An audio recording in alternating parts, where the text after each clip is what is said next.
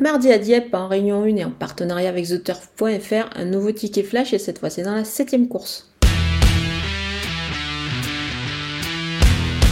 C'est une épreuve assez ouverte, mais je vais retenir en priorité le numéro 5, Muget Girl, qui vient de bien courir. C'était dans un handicap. Euh, elle est compétitive à cette valeur-là et je pense qu'elle devrait pouvoir bah, renouer avec le succès ici. La distance de 1100 mètres, euh, c'est vraiment extra pour elle, avec Stéphane Pasquier en selle et le numéro 6 à la corde. Ça me paraît vraiment parfait euh, pour, qu'elle réalise vraiment une belle performance et c'est pour cette raison qu'on va la jouer au jeu Sam gagnant placé.